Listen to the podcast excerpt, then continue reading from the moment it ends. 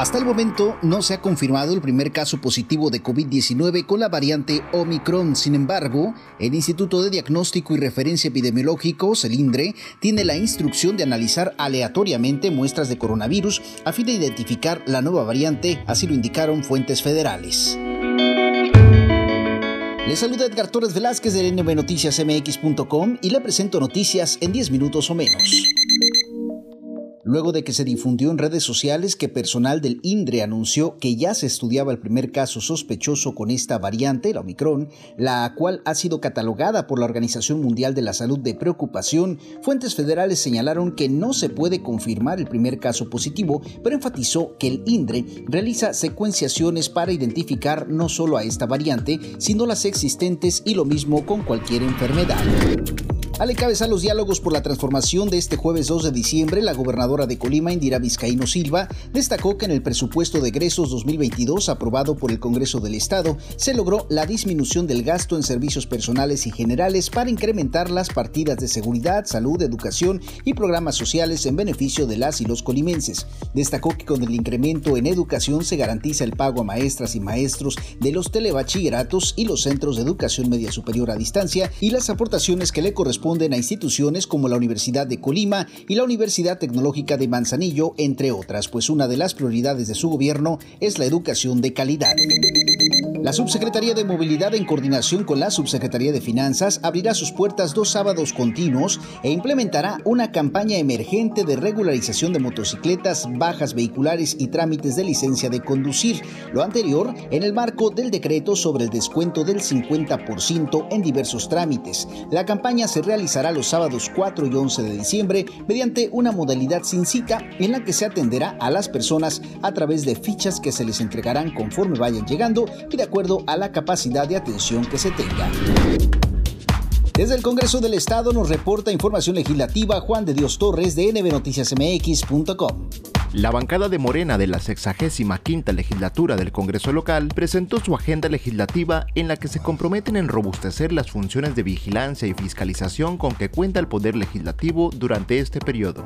Dentro de sus líneas de acción se consideran derechos humanos, seguridad pública, buen gobierno, impartición de justicia, soberanía alimentaria y agroecología, justicia social del agua, defensa del territorio, pago de impuestos e incentivos fiscales, programas sociales, salud, educación, economía, apoyo al campo, transporte público, cuidado del medio ambiente, fiscalización de los recursos públicos y asentamientos humanos. Sobre ello, comentaron que la agenda legislativa es el concentrado de los compromisos de este grupo parlamentario para con la sociedad colimense informó para Noticias en 10 minutos o menos Juan de Dios Torres. Vamos a los municipios. Por unanimidad, el Cabildo de Villa de Álvarez designó a César Gaitán Colín como director general del recién creado Instituto de Festejos Charro Taurinos y Exposiciones de Villa de Álvarez. En la sesión de este jueves 2 de diciembre se abrió un espacio para tomar la protesta a Gaitán Colín, quien desempeñará el cargo hasta el término de la actual administración municipal. mi amor y mi pasión por las tradiciones las va a poner en alto, así como el amor que le tengo a mi municipio. Cuenten con todo este, ese fervor que tengo para darlo ahí, para que nuestros festejos charotaurinos estén al nivel que los queremos posicionar, a un nivel más allá de lo que nunca lo hemos tenido. Para la designación de César Gaitán, el Cabildo tomó en cuenta su experiencia en el desempeño de funciones relacionadas con la organización de ediciones anteriores de los festejos charrotaurinos, así como su activa participación desde la sociedad civil organizada.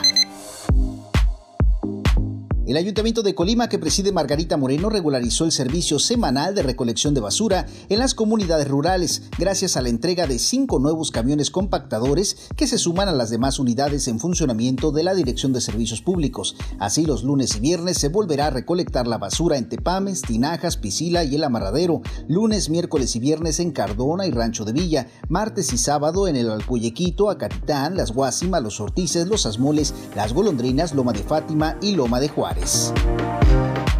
En información del puerto de Manzanillo, el ayuntamiento que encabeza Griselda Martínez prevé para este mes de diciembre diversos eventos que generarán cercanía y además lograrán cumplir los deseos de muchas niñas y niños que lo necesitan y más en esta etapa de fiestas navideñas donde se necesita generosidad. La alcaldesa anunció que los próximos 16 y 17 de diciembre se realizará la primera caravana navideña terrestre, la cual está organizando la comunidad portuaria de Manzanillo, La Copoma, en coordinación con el ayuntamiento porteño. Dijo que durante estos dos días la ruta de la caravana navideña terrestre iniciará en Playa de Oro e irá hasta las fuentes danzarinas que se ubican en el centro histórico y que habrá transporte gratuito que proporcionará la Copoma realizarán la tercera edición de un torneo de skateboarding. Esto lo señaló Jesús Martínez en una entrevista para nbnoticiasmx.com y para 10 minutos o menos.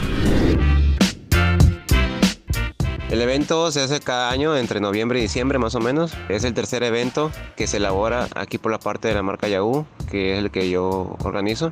Es una marca de accesorios deportivos de skateboarding, gorras, playeras, cosas como urbanas, en el 2019 se, se, presentó como parte de los deportes de la feria. Ahora pues es el tercero y vamos a despedir este skate park de, de porque ya tiene más de 15 años ese, ese parque más o menos. Y el próximo año nos vamos a lanzar a Manzanillo eh, porque hay un skate park de buen nivel ya para al lado de la playa en Miramar. El evento consta de participantes de fuera. Es como un evento regional porque vienen gente de Guadalajara, gente de Ciudad Guzmán, de Manzanillo, han venido de Zacatecas, de Aguascalientes y así. Cuatro categorías, principiantes, intermedios y expertos que son como más profesionales que ya tienen marcas de nacionales que les apoyan y todo el las patrocinan. Y una categoría nueva que es femenil. El año pasado también lo hice, pero porque se juntaron las chavas, pero este año ya oficialmente hay femenil porque ya hay patinadoras aquí en Colima. El evento es el sábado 18 de diciembre a partir de las 2, 2 pm y también va a haber un, plus, un backstrix que es como mejor truco. Se va a dar un tierno tiempo, 15, 20 minutos y el mejor truco pues anda un, un lugar, ¿no? Según, primero, segundo, tercero. Pues el evento es gratuito, siempre lo he hecho gratuito hay que destacar que será el último torneo que se desarrolle en el skatepark de Villa de Álvarez. A partir de 2022 proyectan realizarlos en las modernas instalaciones del puerto de Manzanillo, donde se crea una pista a pie de playa, la primera en México en este tipo. Uno de los métodos de ahorro más comunes en México son las tandas o también llamadas por estas latitudes acá en Colima las famosas contratas. Normalmente le das tu parte de dinero a un organizador y cuando llega tu momento esa cantidad se te regresa.